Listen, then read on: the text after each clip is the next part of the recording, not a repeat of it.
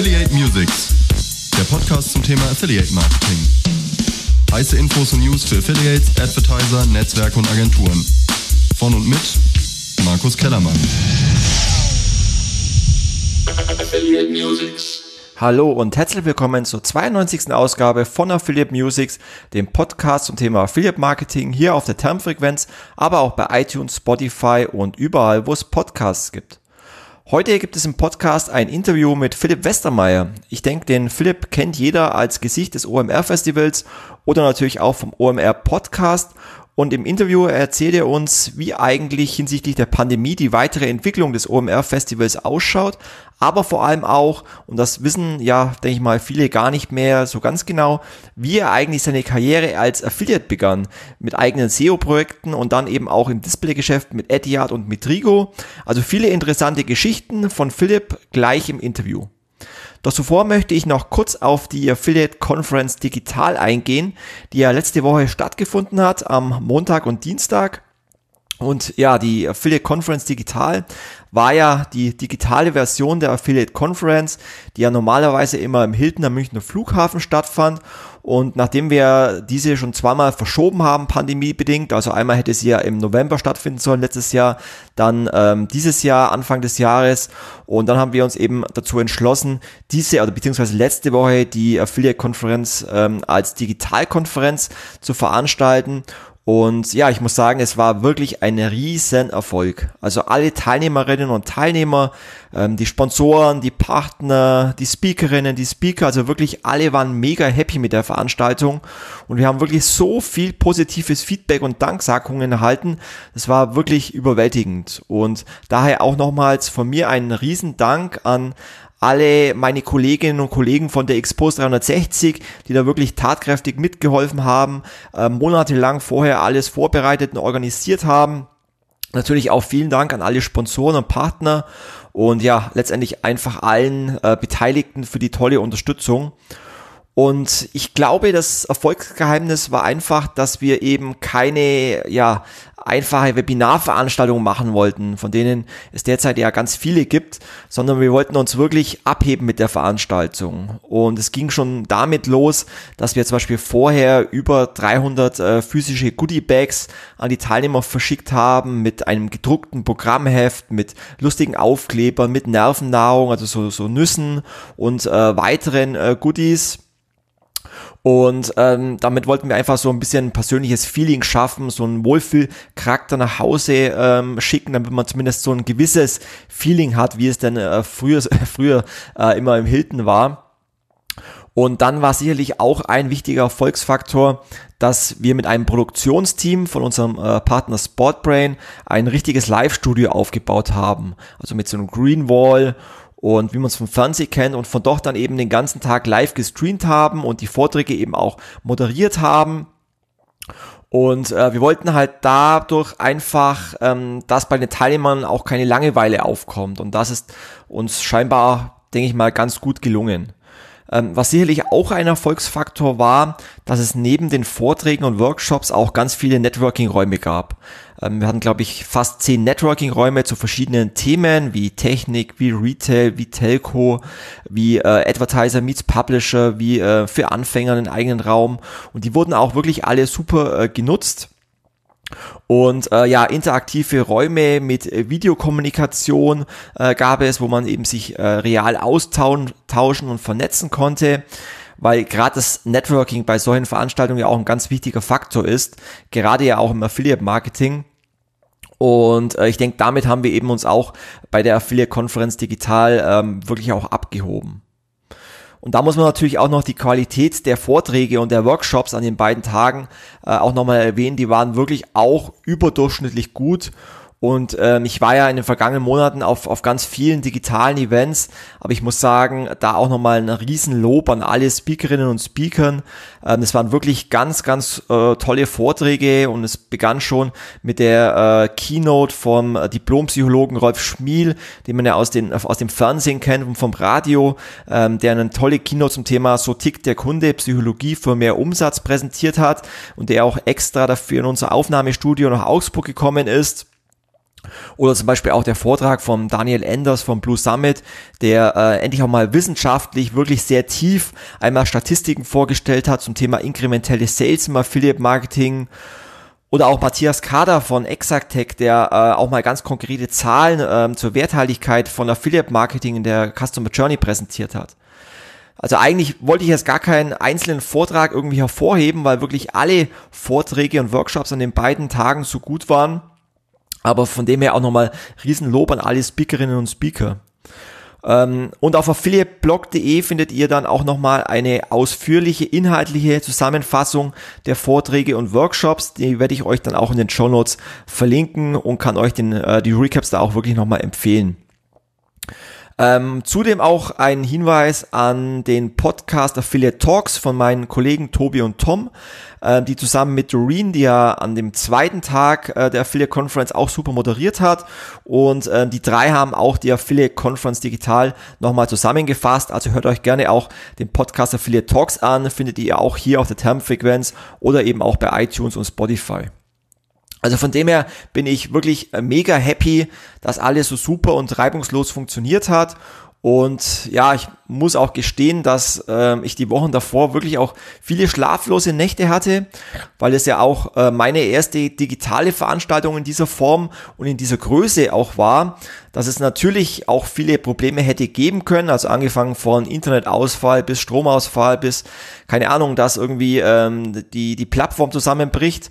Ähm, aber Gott sei Dank hat wirklich alles super funktioniert und dementsprechend bin ich da auch wirklich sehr froh, dass alles so gut funktioniert hat. Und ähm, ja, vielleicht zum Schluss noch ein paar äh, wirklich beeindruckende Zahlen zur Affiliate-Konferenz digital.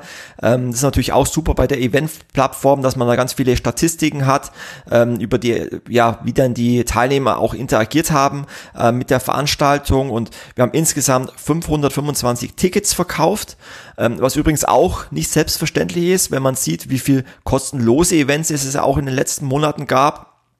Also auch da nochmal vielen Dank für die Treue an alle Teilnehmerinnen und Teilnehmer. Und auch die No-Show-Rate lag bei nur 12 Prozent, was ähm, bei solchen Events wirklich sehr wenig ist. Das heißt, 463 Teilnehmer haben sich auch wirklich aktiv in die Event-Plattform eingeloggt. Ähm, was auch beeindruckend war, dass Teilnehmerinnen und Teilnehmer aus 18 Ländern dabei war was sicherlich auch ein Vorteil von solchen digitalen Events ist. Ähm, ich weiß nicht, ich kann mich nicht dran erinnern, dass im Hilton äh, schon mal Teilnehmer aus 18 Ländern dabei waren. Und ähm, durchschnittlich verbrachten die Teilnehmer elf Stunden im Event, was auch sensationell ist und eigentlich auch äh, ein Zeichen ist, dass sich alle rundum wohlgefühlt haben, sowohl mit den Vorträgen als auch auf der Plattform selbst. Ähm, dann zum Networking. Es wurden insgesamt 1389 Chat-Nachrichten im Event verschickt, was auch zeigt, wie äh, interaktiv die Teilnehmer auch wirklich untereinander ähm, ja, miteinander kommuniziert haben. Und 254 Teilnehmer haben auch das One-to-One-Networking ausprobiert, also eine äh, bestimmte Funktion, ähnlich wie beim Speed Networking, wo man halt random dann neue Kontakte kennenlernen konnte. Also auch das wurde sehr aktiv genutzt. Und ja, die Zahl von 1389 Chat-Nachrichten zeigt ja schon, wie, wie wichtig das Networking bei solchen Veranstaltungen auch ist, auch wenn es eben digital ist. Ähm, dann noch ein paar Zahlen zu den Besuchen der Vorträge. Ähm, der Peak auf der Bühne, also am ersten Konferenztag, lag bei 445 Teilnehmern, die sich die Vorträge angeschaut haben, also auch wirklich sehr viel. Und am zweiten Tag waren dann ja die Workshops, bei denen parallel eben Workshops für Affiliates und Merchants stattfanden. Und dort lag der Peak bei 233 Teilnehmern, zum Beispiel im Workshop vom André Kögler und Martin Erlewein. Ähm, aber auch die anderen Workshops, Workshops hatten durchschnittlich über 200 Teilnehmer. Ähm, vor allem, wenn man bedenkt, wie vor zwei Jahren die Workshops in Hilton waren, wo wir teilweise nur äh, Platz für 40 Leute in den Workshop-Räumen hatten und die Leute teilweise in den Gängen standen. Also das war sicherlich äh, in der digitalen Version auch ein Vorteil gegenüber ja, der realen Veranstaltung. Ja, und dann die große Frage ist jetzt natürlich, wie zukünftig ja die Zukunft solcher Events ausschauen wird. Und auch hierzu haben wir immer wieder Umfragen mit den Teilnehmern durchgeführt und auch da die Interaktion zu fördern. Und dabei ging es äh, unter anderem eben auch um die Frage, wie sich denn die Teilnehmerinnen und Teilnehmer zukünftig, also nach Corona, solche Events vorstellen. Und das Ergebnis ist eigentlich auch ganz interessant. 55 äh, Prozent sagten tatsächlich, dass sie sich zukünftig eine Mischung aus digitalen Vorträgen und Networking-Events als Präsenzveranstaltung wünschen. Also das kann man sich wahrscheinlich so vorstellen, dass man am Tag ähm, aus dem Büro sich die Vorträge anschaut, digital und dann abends vielleicht auf eine Networking-Veranstaltung dann äh, fährt, um dann die, die Teilnehmer persönlich zu treffen. 33 Prozent sagten, dass sie wieder reine Offline-Events wollen und 12 Prozent, ähm, das finde ich auch ganz interessant, sagten sogar, dass sie zukünftig nur noch reine Digital-Events äh, wollen und auch das digitale Networking ausreicht. Also auf jeden Fall sehr interessant und ich denke schon, dass sich daher Hybridveranstaltungen nach der Pandemie durchsetzen werden und ich befürchte sogar, dass es bestimmte Events, vor allem auch vielleicht Großevents wie die Demexco zum Beispiel in äh, der alten Form ähm, es nicht mehr geben wird. Also da wird es mit Sicherheit Veränderungen geben hin zu Hybrid-Events. Und ähm, das wird auf jeden Fall interessant werden, wie sich da die Eventlandschaft, aber auch die Messelandschaft dann zukünftig ändern wird. Und damit komme ich jetzt auch direkt zur Überleitung, nämlich zum Interview mit Philipp Westermeier, der ja mit dem OMR Festival auch eine Großveranstaltung durchführt. Und das Interview habe ich kurz vor der Affiliate Conference digital aufgezeichnet und das wurde dann auch auf der Affiliate Conference digital ja auch ähm, gezeigt. Und ähm, dementsprechend wünsche ich euch jetzt ganz viel Spaß mit dem Interview mit Philipp. Affiliate Music. Ja, Philipp, äh, ich glaube, man muss dich nicht großartig vorstellen. Äh, die meisten kennen dich, dein Gesicht von OMR, deine Stimme vom OMR Podcast. Daher freue ich mich sehr, dass heute einmal ich dich interviewen darf. Normal stellst du ja immer die Fragen. Von dem her freue ich mich sehr, dass du heute da bist. Ja, danke für die Einladung, Markus. Und ich meine, du weißt ja auch, ich bin ja nun, glaube ich, irgendwie Affiliate Conference Gänger und Besucher, als es die noch gar nicht gab und du noch andere Konferenzen gemacht hast. Ähm, also äh, ja, großer, großer Fan von deinen ganzen Aktivitäten und ein bisschen hast du mich ja damals auch ausgebildet hier in der Affiliate-Szene, als wir angefangen haben vor vielen Jahren. Insofern, äh, ja. ja, wir haben das Interview kurz vor der Affiliate Conference aufgezeichnet, weil du ja heute auch auf einer Veranstaltung von Philip Morris bist. Erzähl doch mal kurz, was das genau ist.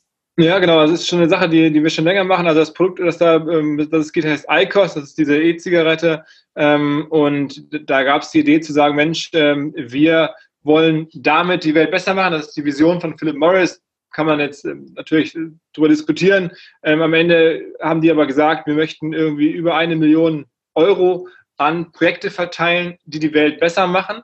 Ähm, und das soll vier Leute mitentscheiden dürfen, wer da das Geld bekommt. Und man bekommt auch für das Geld, bekommt Philip Morris oder keine Anteile, sondern es ist einfach nur, es geht in Projekte, es geht in Firmen hinein und ich darf da gemeinsam mit der Lea, Sophie Kramer, Tim Melzer und Finn Kliman ähm, am Ende entscheiden, wer deren, deren Budget bekommt. Und das hat mich gelockt. Und da sind wir schon seit einem halben Jahr dran. Und ähm, gestern ähm, oder jetzt, also während wir sprechen, ähm, ist dann, ist dann, ähm, während, während das die Leute hören, jetzt ist dann quasi die, die entscheidende äh, Jury-Sitzung ähm, sozusagen groß inszeniert mit denen, mit natürlich Kameras, wird auch nachher dann auch alles natürlich digital verteilt und dann bekommt da halt ähm, sozusagen Social-Unternehmer ähm, sehr viel Geld und das finde ich eine spannende Chance.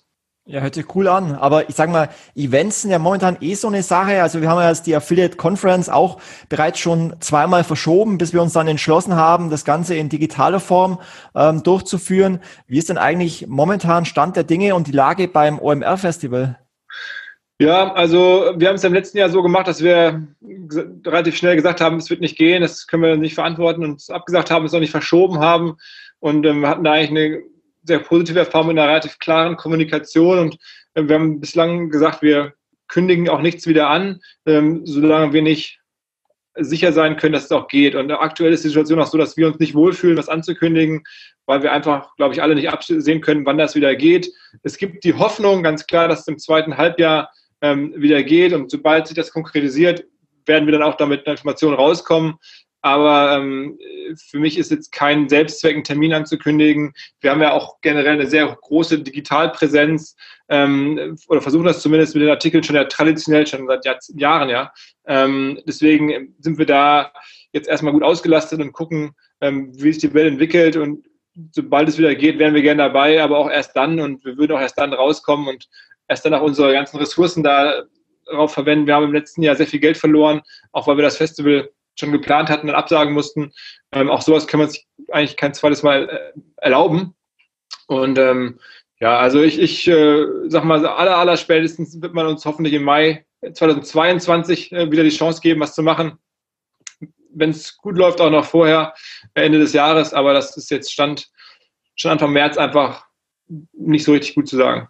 Das heißt, es war für euch keine Option, da jetzt eine reine Digitalveranstaltung ähm, draus zu machen? Nee, nicht so richtig. Also ich habe mir das im letzten Jahr auch schon angeschaut, direkt nachdem es äh, mit den Absagen losging, mit Corona losging, haben sich ganz viele bei uns gemeldet, gesagt, Mensch, hier, guck mal, ihr könnt doch so eine virtuelle Messe machen und dann läuft man mit so einem Avatar hier durch so eine, äh, durch so eine digitale Welt und kann sich da Stände angucken und so. Und das habe ich gesehen und war davon einfach nicht ausreichend überzeugt für unsere Zwecke, weil ich meine, du kennst ja selber OMR, das ist halt auch so ein bisschen dieses Ganze mit Konzerten, mit dieser Stimmung, es ist da was, was los, da pulsiert das Leben ähm, und das kam da halt aus meiner Sicht zu wenig rüber. Plus, dass wir ohnehin jetzt kein Problem haben, digital präsent zu sein. Das sind wir ja eh. Und so haben wir uns im letzten Jahr, Anfang letzten Jahres halt eh entschieden, eher so eine Software-Bewertungsplattform zu basteln, ähm, als ganzjähriges, dauerhaftes, nachhaltiges ähm, Projekt von uns und ähm, jetzt von diesen virtuellen Events erstmal abzusehen. Okay. Und ich glaube, was äh, viele ja vielleicht gar nicht wissen, gerade äh, die jungen äh, Teilnehmerinnen und Teilnehmer, dass du ja auch eigentlich eine große Affiliate-Vergangenheit hast. Also du bist ja auch eigentlich sogar mit einem Affiliate-Urgestein, hast ja damals mit Edyard und mit Rigo viele Jahre auch ähm, im Display-Geschäft da große Companies gehabt. Wie bist du eigentlich damals überhaupt ins, ins Affiliate-Business reingekommen? Also streng genommen bin ich sogar noch früher über SEO da reingerutscht. Also ich hatte auch mal so Weiterbildungsgeschichten, äh, Studium ohne Abi, also wo man dann Leute vermittelt hat, die irgendwie Fernstudien und Plätze irgendwo aufgenommen haben. Da haben wir von den Fernstudienanbietern halt die, die Provision bekommen, hatten damals ganz gute SEO-Seiten. Das war damals 2006 oder so hätte ich jetzt gesagt. Ne? Also da war die Welt eine andere in dem Bereich. Ähm, und dann haben wir darüber das ganze Modell kennengelernt, wie das funktioniert mit den, mit den Bannern und mit den Partnerschaften, mit den Netzwerken. Und ähm, dann hatte ich meinen, meinen Geschäftspartner, den Tobias Schlottke, den kennst du ja auch. Und äh, dann haben wir gemeinsam entdeckt, dass es diese Post-View-Möglichkeiten ähm, gibt, dass das einfach eine Möglichkeit ist, Affiliate-Business noch ein bisschen größer zu skalieren, dass man auch vielleicht da eine, einen, einen Bereich erschaffen kann, der nicht ganz so SEO-abhängig ist. Und ähm, dann waren wir damals, als die, die, die, die Post-View-Aktivitäten gerade ja, stark gewachsen sind und immer größer wurden, da haben wir da auch eine Rolle gespielt, ja, gemeinsam mit vielen anderen aus der Szene. Ne? Das war ja wirklich legendäre Zeiten. Ähm, wahnsinnig, also wahnsinnig für mich die ersten unternehmerischen Projekte, die ersten Mitarbeiter, die ersten Geschäftsreisen, wo wir, ich weiß noch, wo wir gemeinsam da irgendwie auch Einladungen, glaube ich, von der Telekom oder nach Rom gefahren sind, nach Barcelona gefahren sind und so. Also für mich waren das äh, als Unternehmer so die ersten Zeiten und man hat das ja immer so, man verklärt ja dann immer alles und, und noch fast die schönsten Zeiten.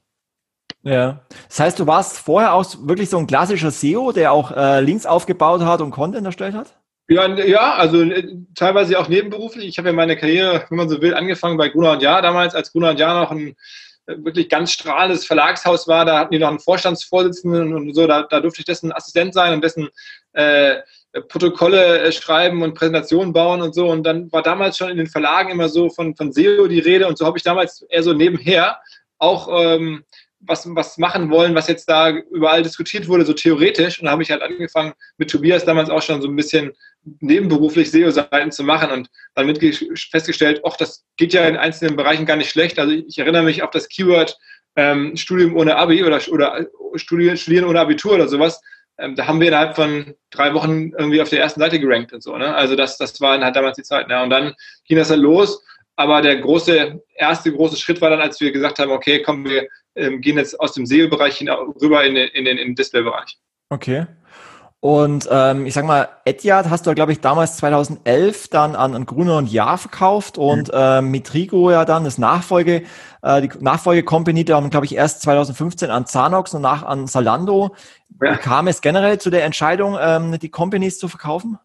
Ähm, also ich meine, das war immer mein Traum. Ähm, sagen wir mal, eine Firma aufzubauen und zu verkaufen. Ich war auch aus der Generation, wo das so einem vorgelebt wurde, Mensch, so wie StudiVZ. Als ich noch Assi war, dann saß ich mit am Tisch, wo die StudiVZ-Gründer damals auch bei Gunnar und Herbert Bertelsmann ihre Firma angeboten haben. Da wurden da über Preise von 60, 70 Millionen geredet und ich saß da als kleiner Assi im H&M-Anzug und dachte mir, okay, äh, was ist denn hier los? Ähm, und so war es halt auch mein Traum, so ein bisschen auch was zu gründen, was man dann verkaufen könnte. Das, das war halt so die, die Prägung, die ich damals hatte. Da hatte man nicht die, die, Prägung, man baut jetzt nachhaltig eine Firma auf über 20 Jahre oder so, sondern man baut was auf und verkauft es. So war ich da einfach so, dachte, da muss, muss ich auch mit dabei sein, so ein bisschen naiv auch. Ähm, und dann war das halt so, dass wir, die, dass wir das ähm, Etihad hatten, da diese Restplatzvermarktung, Post-View, Display-Banner. Und bei Gunnar und Jahr gab es damals eine Tochterfirma, die, die hieß Ligatus. Die gibt es auch nicht mehr. Die ist heute Teil von Outbrain. Und wenn man so will, ist unser Etihad dann auch mit Teil von Outbrain geworden. Was uns damals prädestiniert hat für die Übernahme, war, dass wir genauso wie Outbrain, genauso wie Ligatus immer auf diesen Werbeflächen gearbeitet haben, die unterhalb von Artikeln waren, die ähm, in sozusagen Restbereichen waren, wo nicht so die Premium-Werbung war, wo man viel günstiger einkaufen konnte. Das heißt, wir hatten damit auf der Werbeeinkaufsseite mit denen einige ähm, Synergien und Grolandia hatte viel, viel hochwertigen Traffic und das war spannend für uns. Und so hat sich das ähm, dann ergeben, dass die da ähm, Interesse gezeigt haben, dass ich auf einmal wirklich dann die Chance hatte, ein paar Jahre nachdem ich da bei StudioVZ am Tisch saß, selber, also jetzt natürlich nicht in der Dimension, aber auch zumindest im, im Kleinen, ähm, so, eine, so, eine, Transaktion zu machen mit, mit den Kollegen zusammen. Dann haben wir das gemacht und bei Vitrigo, das war sozusagen der nächste Schritt. Wir dachten, wir kennen uns aus mit Displaybändern und taten das ja auch wirklich damals mit Restplatzvermarktung dann haben wir das Thema Retargeting früh entdeckt und haben so ein Modell gebaut, das heute von Criteo äh, bekannt ist, ähm, und äh, haben dann halt für viele, vor allen Dingen auch im Bereich Retargeting oder im Bereich Real-Time Advertising, was damals losging als neuer großer Trend, ähm, mitgespielt und ähm, das war dann damals für Zanox interessant und wir kannten natürlich Zanox auch sehr gut aus, aus der Affiliate-Zeit und die wollten sich ähm, erweitern. Und so sind wir dann zu Zanox reingerutscht. Ähm, ja, dann ging die Geschichte immer weiter, dass dann bei Zanox das Management gewechselt hat, die Chefs, die uns übernommen hatten, ähm, waren dann nicht mehr da. Die neuen Chefs ähm, sahen in unserem Geschäft keinen großen Wert. So hatten wir die Chance, das Geschäft zurückzukaufen, haben dann am Ende an Zalando verkauft, einen, einen unserer größeren Kunden damals. Ja, und das waren so meine ersten, insgesamt waren es vielleicht so sechs, sechs Jahre als, als, als Gründer. Ähm, und äh, da habe ich ja schon immer OMR so als Hobby gemacht. Da war ich irgendwie in der Branche unterwegs, war genau wie du, man kannte sich, man machte irgendwie nebenher mal ein Seminar und ich hatte mal ein White Paper geschrieben und mal einen Vortrag gehalten und so haben mich immer Leute gefragt, hast du irgendwie eine Idee? ähm, mir zu helfen mit Online-Marketing. Ich konnte halt immer nicht mehr allen helfen. Und so kam dann die Idee, Seminare anzubieten, eine kleine Konferenz zu machen. Hier in, in Hamburg, du hattest die in München. Und dann ging das mit OMR los. Also, also eigentlich bin ich wirklich, wirklich Kind des Affiliate-Marketing, Kind des Online-Marketings bis heute, klar. Ja, also ich kann mich noch gut daran erinnern, mit Metrigo war der einer unserer erfolgreichsten ähm, Affiliates damals bei unseren Partnerprogrammen, die wir betreut haben. Und ich weiß noch, ähm, dass es die Information sehr für uns schade war, wo ihr dann mitgeteilt habt, ihr äh, seid jetzt Technologie von Zalando und zieht euch sozusagen aktiv aus dem Affiliate-Geschäft zurück. Das war dann schon erstmal so ein, so ein Schlucken. Okay, jetzt fällt uns da erstmal Umsatz äh, weg und den müssen wir jetzt irgendwie kompensieren durch, durch andere Affiliates. Äh, also da war der schon ähm, sehr erfolgreich damals. Ich glaube, das Displaygeschäft damals, also gerade mit Postview, war damals, glaube ich, schon sehr gewinnbringend. Ja, das war eine, das waren, das waren ähm, schon auch gute noch, also ich weiß nicht, wie es heute ist, ich bin da nicht mehr so tief drin jetzt in, in, in der Welt, aber es war damals schon attraktives Geschäft, muss man sagen, wobei man auch sagen muss, was, was natürlich viele, viele ähm, ähm, Merchants oder, oder Advertiser nicht so gesehen haben, waren die Traffic Einkaufskosten. Ne? Das ging halt immer stärker hoch. Einer der Gründe, ich habe es ja gerade erzählt, warum wir auch mit Gunnar und Jahr zusammengegangen sind damals, war, dass der Wettbewerb um Werbeflächen, die einigermaßen sinnvoll waren, der war ähm, total stark. Und wir hatten dann zwar auch ordentliche Provisionserlöse, aber hatten halt auch wirklich äh, Traffic-Einkaufskosten, die halt andere SEO-Affiliate zum Beispiel nicht hatten. Ne? Ähm, und das war immer so auch schon bei uns ein Thema. Wir hatten wirklich, wirklich Einkaufskosten, Beschaffungskosten. Und ähm, ähm, das wurde dann halt einmal mit Gruner und Jahr einfacher. Und das war dann zum zweiten Mal auch der lukrative Weg zu sagen, okay, wir verlassen dieses Spiel insgesamt und ähm, verkaufen unsere Technologie an Zalando ähm, und gehen in ein komplett anderes Spiel rein. Und ich glaube, ein Grund, warum ihr damals so erfolgreich wart, war auch, dass ihr damals im Vergleich zu anderen Affiliates im Display-Bereich ähm, damals auch schon ein Dashboard hattet, wo man sehr transparent auch die Traffic-Quellen sehen konnte und ähm, wirklich sehr gut nachvollziehen konntet, wie ihr auch arbeitet, äh, wo die Banner platziert werden. Ähm, da habe ich auf, euch auf jeden Fall noch sehr positiv in Erinnerung, dass ihr da sehr professionell damals schon vorgegangen seid im Vergleich zu anderen Affiliates in dem Bereich. Ja, also vielen Dank. Äh, das ist, muss man auch sagen, ganz großes äh, Verdienst von meinem Partner Tobias. Ich hätte den Vorteil, dass meine, meine ganze Karriere, diese ganzen Wege am Anfang wären nicht möglich gewesen ohne Tobias, weil ich bin halt gar nicht der Techniker. Ich hätte niemals selber einen Ad-Server bauen können, auch nicht bauen lassen können, ähm, mit, mit Dashboard, mit allen Funktionalitäten, die wir damals hatten, sowohl beim Retargeting mit Trigo als auch beim Postview. Da war ja immer auch so unser Claim, wir bauen eigene Technologie, wir können das selber. Ähm, und das konnte halt Tobias. Ne? Das, ich war derjenige, der so ein bisschen die Modelle sah und dachte, okay, komm, ähm, so müsste es funktionieren, der den Einkauf gemacht hat, auch die, die Kunden angesprochen hat. Aber die, die Systematik, das, das war ähm, immer schon sehr ernst gemeint und Tobias ist ja so, ein, so, ein, so, ein, so eine Entwicklung gelungen vom Waldorf-Schüler, äh, der dann mit 19 äh, ähm, äh, angefangen hat, irgendwie durch Zufall bei Virtual Minds, glaube ich damals, äh, Ad-Server zu programmieren. Und dann irgendwie haben wir dann gemeinsam uns bei Gunnar kennengelernt, wo er dann Berater war. Und dann hat er nie wieder aufgehört, die nächsten zehn Jahre Ad-Server zu entwickeln. Also ähm, das ist, das ist, da, da habe ich auch Glück gehabt und das ist ja manchmal so, man musste die richtigen Leute zusammenbringen zum richtigen Zeitpunkt, die Themen sehen und ja, heute ist es ähm, immer noch äh, für mich teilweise echt ein Glücksfall zu sagen, boah, ohne den Kontakt damals, ohne die Beziehung, ohne dessen Talent, ohne das Timing für das ganze Geschäft, wäre ich da vielleicht aus dem Verlag nicht rausgekommen und wäre dann vielleicht noch heute bei Gunnar, was auch okay wäre, aber ich bin es mir schon eher ein bisschen lieber. Ja, das heißt, Tobias hat sozusagen das ganze Technische übernommen und du warst eher derjenige, der damals auch auf den ganzen ähm, Publisher-Events war. Du hast gerade schon gesagt, Rom, Barcelona. Ich glaube, wir haben uns sogar mal in New York getroffen auf der Affiliate Summit. Ja, ja. Gab es irgendeinen Event, der dir im Nachhinein noch irgendwie gut in Erinnerung geblieben ist?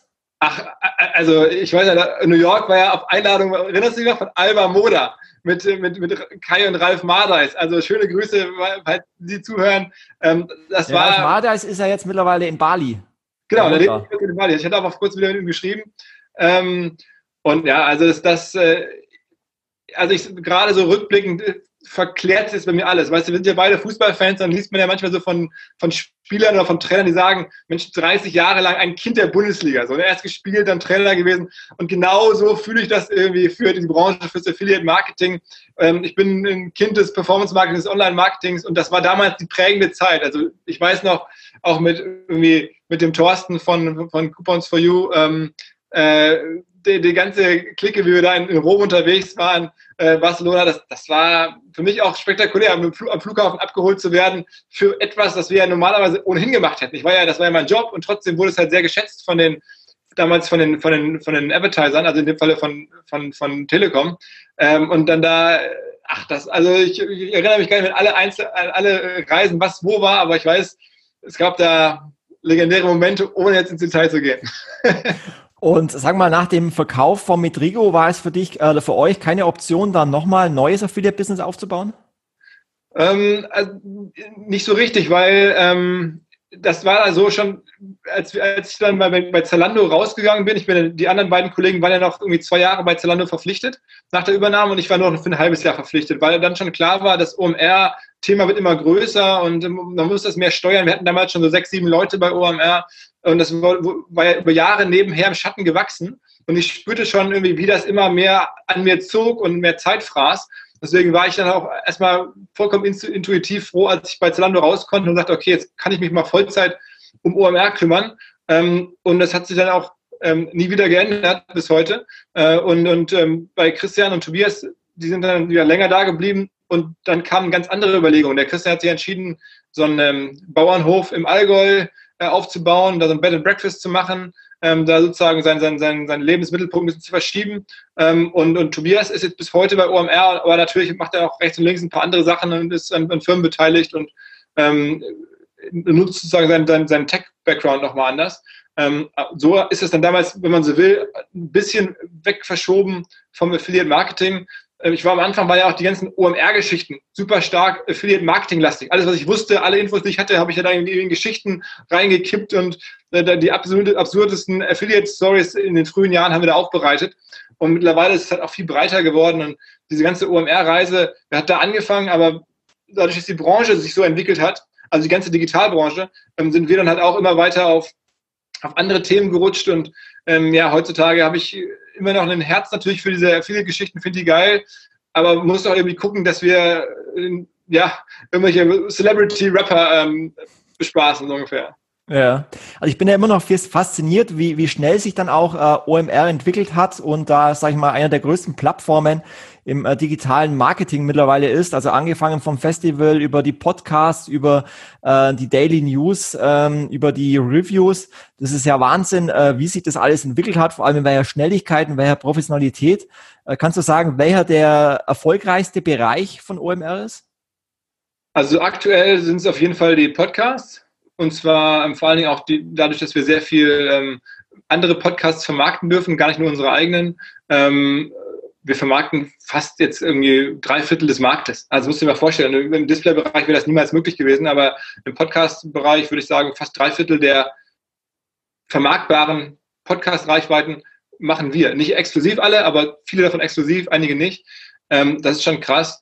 Ähm, und dann machen wir eine ganze Reihe von Auftragspodcasts, wir haben eigene Formate. Das ist schon sehr, sehr gut gewachsen. Da arbeiten jetzt fast 40 Leute, so 35, 40 Leute in dem Bereich. Ähm, das Live, der Live-Bereich, ja, der liegt natürlich jetzt brach. Meine Kollegen, die im Live-Bereich normalerweise arbeiten, die ähm, haben wir gerade äh, hier in Hamburg im Einsatz beim Impfzentrum. Also wir unterstützen hier in Hamburg beim, bei der Durchführung des Impfzentrums in den Messehallen. Da sind wir mit ziemlich vielen Leuten im Einsatz, aber es ist halt ein ganz, ganz, ganz anderer Bereich. Da sind wir Dienstleister. Ähm, und dann äh, das, das neue, das Reviews-Geschäft, das kommt so langsam. Das wird, glaube ich, recht wertvoll hoffentlich, weil es halt digitale Umsätze sind. Äh, das ist dann eine Plattform, die wir da bauen, Marktplatz, aber den baust du nicht von heute auf morgen, dann sind wir dabei. Und dann gibt es halt noch das, wo wir ganz ursprünglich angefangen haben mit Seminaren und Education. Also alles in sich ist profitabel, aber aktuell, und ich vermute mal, bis zum nächsten Live-Event wird Podcast vor allen Dingen der starke Pusher sein. Mhm. Ähm, du präsentierst ja auf dem OMR-Festival auch immer eine Keynote zum Thema äh, State of the German Internet. Ähm, letzte war, glaube ich, auch digital, der letzte Vortrag. Und was man da immer relativ gut raushört bei der Entwicklung ähm, der deutschen Digitalbranche ist die Dominanz der, der GAFA-Unternehmen, also mhm. Google, mhm. Apple, Facebook, äh, Amazon in, in Deutschland. Warum glaubst du, ist in Europa und in Deutschland ähm, dieser Markt so dominiert von GAFA? Also ich glaube, wir waren halt dafür als Europäer alle sehr offen. Ne, wir haben das jetzt am Anfang nicht so richtig ernst genommen. Da gab es nie die Frage, sollten wir uns jetzt irgendwie abschotten, so wie China oder, oder andere Märkte, sondern man war total fasziniert von den, von den neuen Möglichkeiten. Dann muss man sagen, weil das ja auch alles für Endkunden immer umsonst. Du kannst umsonst bei Facebook sein, du kannst umsonst bei Google suchen. Das war halt irgendwie toll. Es flog unter dem Radar, als weil es am Anfang halt klein war. Ähm, es war umsonst, es war ein toller Service.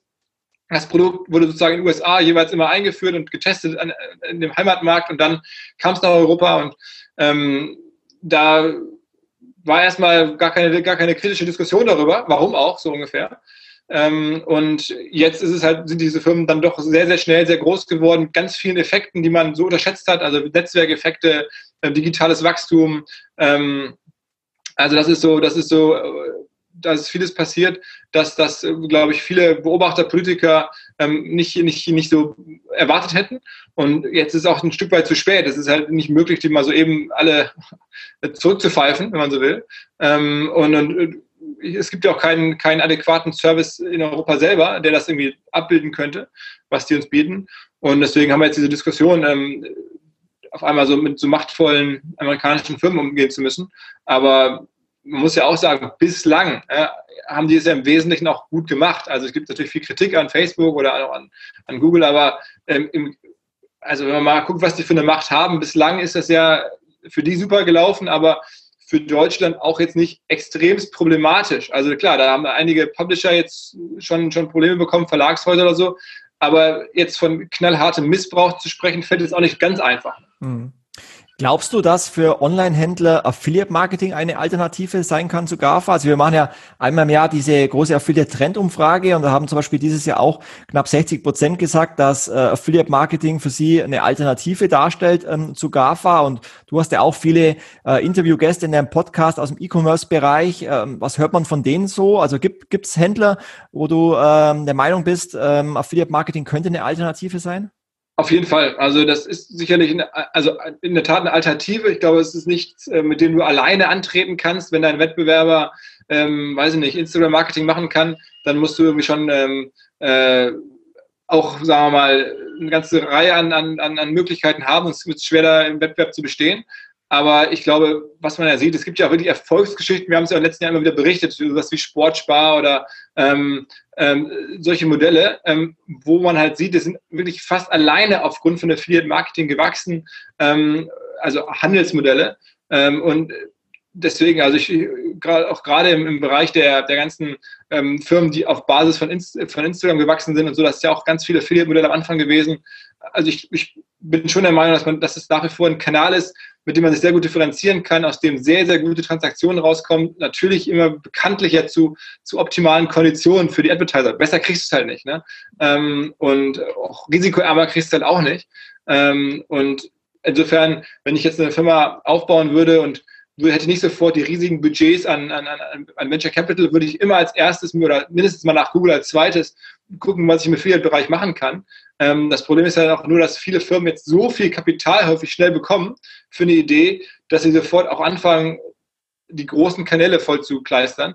Ähm, und dass man dann sozusagen einfach, was man ja auch bei US-Firmen sieht, das, ja, das finde ich das Krasse. Vielen Leuten ist gar nicht klar, dass wir in Deutschland viel besseres Performance-Marketing häufig machen als amerikanische Firmen. So eine Uber oder eine Spotify, also schwedische Firma oder so, die machen ja kein gutes Marketing eigentlich. Ja, die haben ein gutes Produkt, gar, gar keine Frage, aber das Marketing ist eigentlich schlecht. Ähm, aber die haben halt so viel Geld äh, und so ein gutes Produkt, ist vollkommen egal ist. Ne? Und Affiliate Marketing ist halt dann geil, wenn du wirklich gutes Marketing machen willst. Aber wenn ein Wettbewerber das gar nicht ernst meint, wenn er einfach nur alles mit Geld zuwirft und ein solides Produkt hat, dann ist natürlich ein unfairer Wettbewerb. Aber wenn du gegen andere antrittst und es geht um Performance Marketing und das müsst du gut machen, dann ist Affiliate Marketing, finde ich, eigentlich die Waffe schlechthin. Mhm. Ähm, ein größeres Thema in deiner Keynote ist auch, äh, sind auch Flywheels, also eine, eine mhm. Möglichkeit für Unternehmen, äh, Kunden direkt zu erreichen und mit, äh, mit ihnen zu interagieren. Ähm, glaubst du, dass generell alle Unternehmen bei solchen Trends mitmachen sollten oder würdest du das eher einschränken? Ja, also ich meine, es ist ein bisschen so wie mit den Marktplätzen. Im E-Commerce versucht jetzt jeder Shop einen Marktplatz zu bauen und natürlich kann es jetzt nicht 100 Marktplätze geben. Ähm, das, das ist schwierig und das kann wahrscheinlich auch nicht 100 Flywheels geben. Aber ich finde, jeder sollte darüber nachdenken, wie er seinen Kunden, den er einmal akquiriert hat, besser halten kann. Das ist ja das, das Problem, was dahinter steckt. Ähm, und ich meine, du weißt es genau wie ich, im Affiliate-Bereich, die, die CPOs, die CPLs, die Provisionen im Google-Bereich, die Klicks und so, die sind alle in den letzten Jahren immer nur gestiegen. Es ist immer teurer geworden, irgendwo Kunden zu akquirieren. Und deswegen macht es halt total Sinn, darüber nachzudenken, okay, wie kann ich einen einmal akquirierten Kunden besser halten? Und nichts anderes tut ja ein Flywheel. Das überlegt ja, wie kann ich ihn in ein anderes Geschäftsmodell rein verschieben? Ähm, wie kann ich vielleicht ihn akquirieren, ohne dass ich Geld ausgeben muss, einfach über guten Content und dann nach einer Zeit in ein zahlendes Geschäftsmodell rein verschieben. Ähm, darum geht's ja, den Kunden sozusagen auf der eigenen Plattform ähm, weiter zu verschieben. Und ähm, äh, ja, das ist, ähm, das ist, finde ich, sinnvoller denn je, weil die Preise halt so gestiegen sind und, und das auch wir in Zukunft weiter tun werden. Ähm, und da spielt aus meiner Sicht häufig Content eine Rolle oder abgewandelte Formen von Content. Mhm. Ich glaube, auch ein Thema, was ja auch äh, generell immer wichtiger ist, ist das Thema Vertrauen der Kunden zur Marke, zu, zum Shop. Ähm, ihr habt jetzt mit, mit OMR Review ein eigenes Portal, ähm, sagen mal, für Produktbewertungen für, für Software äh, entwickelt. Aber ich glaube generell diese Produktbewertungen für ähm, das Steigern und Festigen von, von Vertrauen und da vielleicht auch bei Amazon mitzuhalten, wird immer wichtiger. Welche, welche Empfehlung hättest du denn für Online-Händler, ähm, hier bei diesen Produktbewertungen im, im Spiel zu bleiben? Also erstmal ist vor allen Dingen ernst zu nehmen, zu, zu realisieren, dass es so ist, was du gerade beschreibst und dann glaube ich, ähm, vor allen Dingen ähm, darauf zu reagieren, das irgendwie so aktiv zu bespielen. Ich glaube, es ähm, hilft nichts, da einfach nur zu, mitzulesen, sondern du musst aktiv ähm, auch negative Kommentare beantworten, sich für positive Kommentare bedanken. Mit so einfachen Sachen geht es schon los. Viele machen das gar nicht. Und auch erstmal zu gucken, wo finden diese Reviews eigentlich statt? Es geht ja von Amazon bis zu Google, Trusted Shops. Ähm, dann gibt es teilweise Spezial-Communities. Ich hatte vor kurzem eine, eine Case Study gemacht für für LWMH, äh, diesen Luxuskonzern, die auch äh, Düfte und Parfums machen. Da gibt es eine eigene Community Parfumo für Duft und so. War mir gar nicht klar. Und da findet da statt natürlich auch Bewertungen, Austausch. Und ich glaube, erstmal sozusagen den Markt zu verstehen und ähm, da aktiv mitzuarbeiten und, und, und ja, das ernst zu nehmen und wirklich sich da auch als Ansprechpartner verfügbar zu zeigen. Das, auch da vor kurzem haben wir das mal für, für, eine, für eine größere Automarke beobachtet und ausgewertet, ein bisschen im Rahmen von einer internen Präsentation bei denen. Ähm, dann stellst du halt fest, da gibt es halt ganz viele Autohändler, die die Marke vertreten und die da einfach sehenden Auges Negativbewertungen kassieren. Ähm, und statt darauf zu antworten, damit umzugehen, zu hinterfragen, ich glaube halt, das ist eine Community teilweise um deine Marke herum, die da lebt und da musst du Teil von sein. Okay. Ähm, wir sind jetzt leider fast schon am Ende äh, der halben Stunde. Wir hätten wahrscheinlich noch eine Stunde weiter quatschen können. Aber jetzt hast du immer so viele interessante Interviewgäste in deinem Podcast. Ähm, hast du vielleicht äh, für die Teilnehmerinnen und Teilnehmer noch einen absoluten Insider-Tipp, äh, den du mitgeben kannst, worauf man dieses Jahr unbedingt achten sollte? Ähm, Ach, also eine Sache, die ich, äh, die ich jetzt gerade ganz interessant finde, ich habe gerade aktuell mit, ich spreche ab und zu mit so Musikern, Rappern, weil die immer so auch so marketingmäßig sehr agil sind, sehr erfinderisch sind, ähm, was sie machen können. Ich hatte jetzt gerade eine aktuelle Folge mit so einem dem, äh, dem Rapper Chata, so, so einem Gangster-Rapper, ähm, und äh, der hat auch nochmal erzählt, dieses Meme-Advertising, also wie man sozusagen versucht, bewusst so lustige Memes äh, zu erzeugen, die Menschen halt sich weiterleiten mit WhatsApp und sonst was. Äh, und der hat jetzt mittlerweile eine eigene, scheinbar einen eigenen Mitarbeiter eingestellt, der Memes erzeugt, ähm, von versucht halt irgendwie rund um Produkte lustige Stories, lustige Momente zu erfinden mit dem Produkt als, als Placement und das dann sozusagen ins Netz rauszuhauen. Und der sagt halt, wenn nur einer von 100 klappt und ein bisschen viral geht, ist schon viel gewonnen. Also diese Idee, ganz bewusst Memes anzusteuern, gibt es auch in verschiedensten Luxusbereichen, habe ich schon auch im letzten Jahr so ein bisschen beobachtet, im, ähm, wie halt wirklich jetzt Modedesigner ganz bewusst verrückte Klamotten designen, nur damit diese Klamotten als Meme viral gehen und die Marke transportieren. Und ähm, auch, ich glaube, wenn ich jetzt irgendwie irgendwo säße und hätte kleines Budget, dann würde ich mir einen Praktikanten holen, der ganz lustig drauf ist und sagen, hey, setz dich mal hin, mach mal irgendwie hier Memes und zwar jeden Monat 100 Stück, mal gucken, was kommt. Also das ist so ein, kleiner Hack, den ich gerade sehe, der, der wahrscheinlich irgendwie funktioniert, den viele jetzt nicht so ausprobieren, aber man kann sowas professionalisieren, neben viel, ganz vielen anderen Dingen. Ähm, ist eine Sache, die mir gerade vor zwei, drei Tagen nochmal im Podcast erzählt wurde, wo ich dachte, okay, guck mal, der hat da sogar einen eigenen Job für, also Jobbeschreibung, Meme-Developer. Mhm. Das ist ja auch eine ähnliche Herangehensweise jetzt bei TikTok, wo auch immer mehr Unternehmen sagen, wir, wir stellen einfach mal jemand ein und wenn es nur ein Student ist, der einfach den ganzen Tag irgendwelche TikTok-Videos präsentiert, einfach um da irgendwie im Spiel zu bleiben und da aktiv zu bleiben. Also wirklich aktiv solche Trends anzugehen, ähm, da jemand einzustellen, der sich halt nur um diese Kanäle kümmert. Absolut. Also das, glaube ich, ist halt einfach so auch gerade wie, wie TikTok gebaut. Das ist ja so ein bisschen so ähnlich. Du probierst ja was aus. Ähm, du baust ja keine, kein großes Profil auf. Du steckst ja immer wieder einzelne Pieces rein und guckst, ob der Algorithmus darauf äh, sozusagen zieht. Ähm, das ist schon ein bisschen die neue Welt.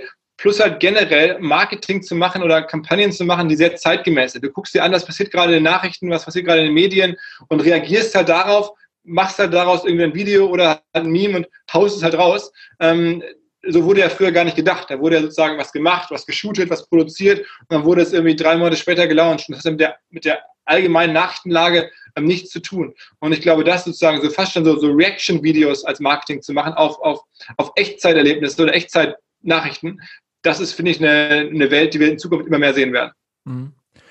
Cool, äh, Philipp, dann sag mal herzlichen Dank für deine Zeit. Ähm, normalerweise hätten jetzt noch die Teilnehmerinnen und Teilnehmer die Möglichkeit, Fragen an dich zu stellen, aber vielleicht sammeln wir einfach ähm, diese Fragen und machen danach irgendwie vielleicht nochmal irgendwie so ein Clubhouse-Talk äh, oder ähnliches, Sehr gerne. Um auf die Fragen ja, einzugehen. Ja, können wir machen. Also das, das können wir machen oder ihr könnt mir auch bei, bei Instagram oder LinkedIn schnell schreiben. Ähm, und Clubhouse mit Markus können wir auch machen. Ähm, und ich hoffe aller spätestens ja, bei der nächsten Field-Konferenz dann wieder ähm, in München vor Ort, ähm, weiß ich nicht, irgendwie abends im Brauhaus oder so. Sehr gerne. Philipp, vielen Dank für deine Zeit. Dir alles Gute und ich freue mich, wenn wir uns auf dem nächsten OMR-Festival wieder persönlich sehen. Markus, danke dir. Ciao, ciao. ciao. So, das war's schon wieder für heute. Wenn euch die neue Ausgabe von Affiliate Musics gefallen hat, abonniert gerne unseren Podcast bei iTunes, Spotify und Co. und gebt uns gerne auch eine Bewertung. Darüber würden wir uns auf jeden Fall sehr freuen. In diesem Sinne, genießt die Restwoche und bis bald, euer Markus.